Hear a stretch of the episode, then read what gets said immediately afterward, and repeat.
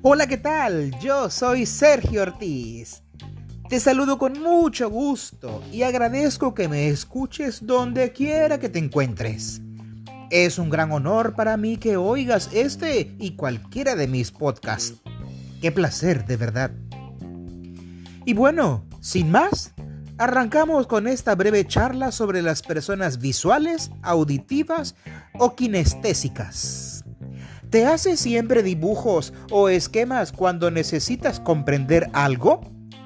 ¿Sueles quedarte más con las caras que con los nombres de las personas?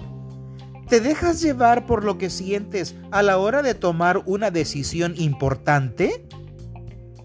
Cada persona interpreta la realidad de un modo distinto según la forma en la que percibe el mundo, de acuerdo a sus propias vivencias o percepciones sensoriales. Saber si eres visual, auditivo o kinestésico te ayudará a comprender cómo clasificas la información que recibes.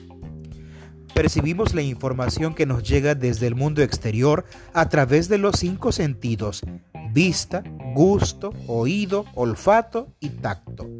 Esta información se representa en nuestro cerebro que la codifica para darle un sentido y es diferente en cada persona podemos utilizar tres canales muy distintos para percibir la realidad, el visual, el auditivo y el kinestésico.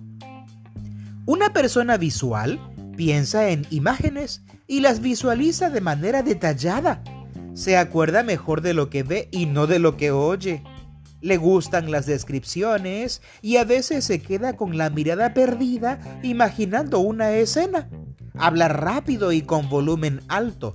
Tiende a tocarse los ojos, mueve mucho las manos como dibujando las cosas que te las muestra con sus manos.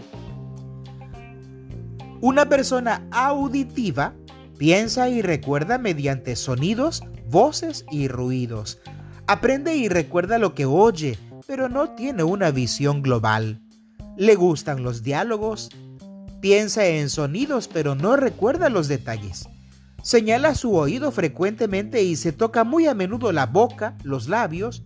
Sus movimientos son intermedios y su voz suena con volumen medio y tono moderado.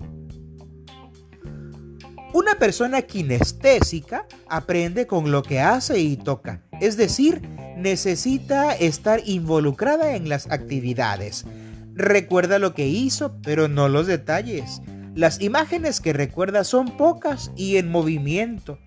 Gesticula mucho, expresa las emociones con movimientos del cuerpo, tiende a tocarse a sí mismo y a los demás, habla despacio, con un volumen bajo y un tono melodioso.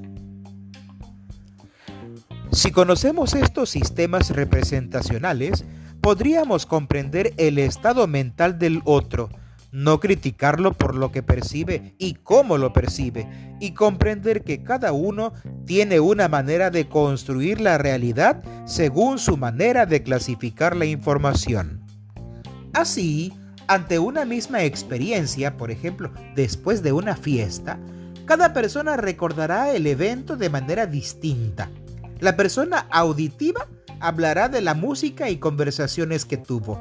La persona kinestésica hablará de lo bien o mal que se sintió y si hacía frío o calor.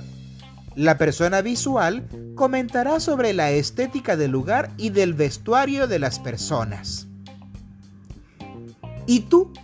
¿Qué sistema representacional es el que más utilizas? Con todo lo que te he platicado, ya puedes decir si eres visual, auditivo o kinestésico.